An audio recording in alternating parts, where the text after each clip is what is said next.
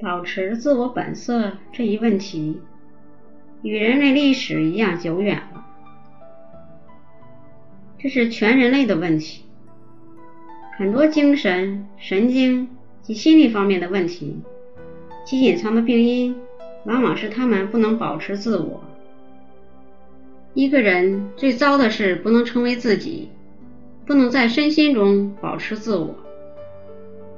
可是这种模仿他人的现象，在好莱坞就相当严重。好莱坞著名导演山姆·伍德曾说过：“最令他头疼的是帮助年轻演员克服这个问题，保持自我。他们每个人都想成为二流的拉娜·特勒斯，或三流的克拉克·盖博。”观众已经尝过那种味道了。山姆·伍德不停地告诫他们，他们现在需要点新鲜的。山姆·伍德在导演了《别了》《西普斯先生》和《战地钟声》等名片前，好多年都在从事房地产，因此他培养了自己的一种销售员的个性。他认为，商界中的一些规则。在电影界也完全适用，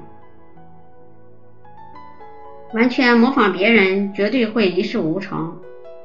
经验告诉我，山姆·伍德说，尽量不用那些模仿他人的演员，这是最保险的。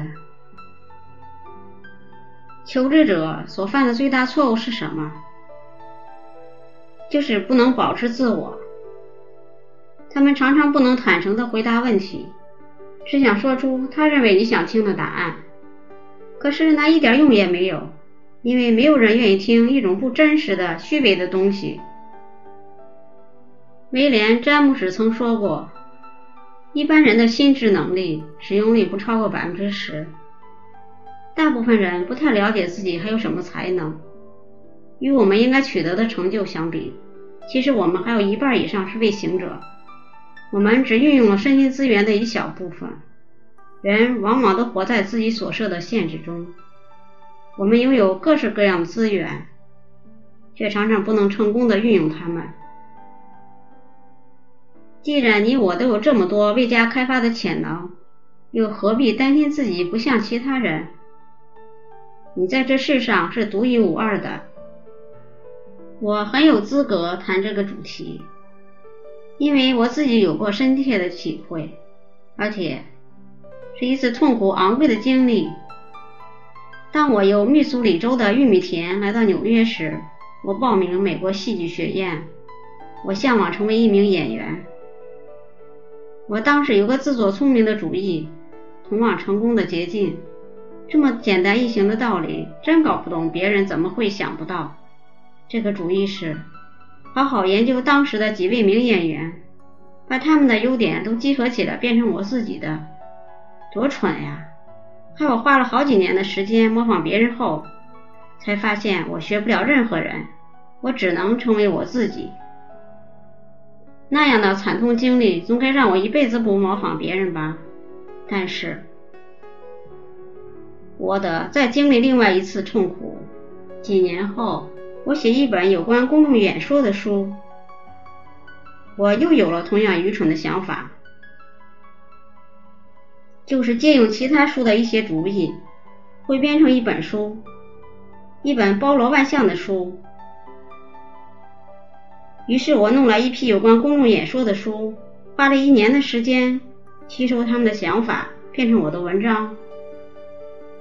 最后。我再次发现自己又当了一次傻瓜，把别人的想法变成自己的文章，只会把文章弄得枯燥乏味，不会有人读的。于是，我把这一年的工作成绩全丢进废纸篓里，从头再来。做你自己，这也是美国作曲家欧文·柏林给后期的作曲家乔治·戈西文的忠告。柏林与戈西文第一次会面时。柏林已声誉卓著，柯西文却只是个默默无闻的年轻作曲家。柏林很欣赏柯西文的才华，以格西文所能赚的三倍薪水，请他做音乐秘书。可是柏林也劝告格西文，不要接受这份工作。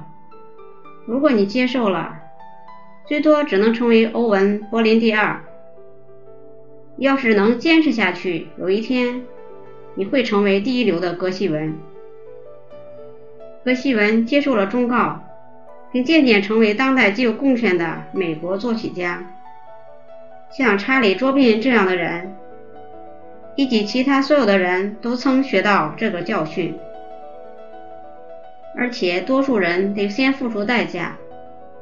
卓别林开始排片时，导演要他模仿当时的著名影星，结果他一事无成。直到他开始成为他自己，才渐渐成功。吉瑞·奥特利一直想改掉自己的德州口音，打扮的也像个城市人。他还对外宣称自己是纽约人，结果只能导致别人背后的讪笑。后来他开始重拾三弦琴。演唱乡村歌曲，才奠定他在影片及广播最受欢迎的牛仔的地位。你在这个世界上是一个崭新的自我，为此高兴吧？善用你的天赋。归根究底，所有的艺术都是一种自我的体现。你只能唱你自己，画你自己。你的经验、环境和遗传造就了你。不管好坏，你只有好好经营自己的小花园，也不论好坏。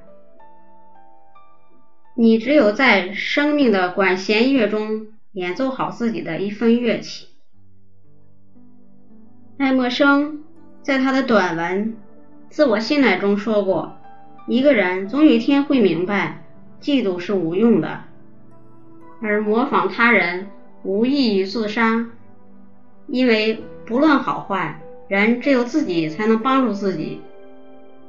只有耕种自己的田地，才能收获自家的玉米。上天赋予你的能力是独一无二的，只有当你自己努力尝试和运用时，才知道这份能力到底是什么。切勿模仿他人，发现自我，保持自我本色吧。卡耐基金言。一般人的心智能力使用率不超过百分之十，大部分人不太了解自己还有什么才能。一个人最糟的是不能成为自己，并且在身体与心灵中保持自我。你在这个世界上每天都是一个崭新的自我，为此而高兴吧，善用你的天赋。一个人总有一天会明白，嫉妒是无用的，而模仿他人无异于自杀。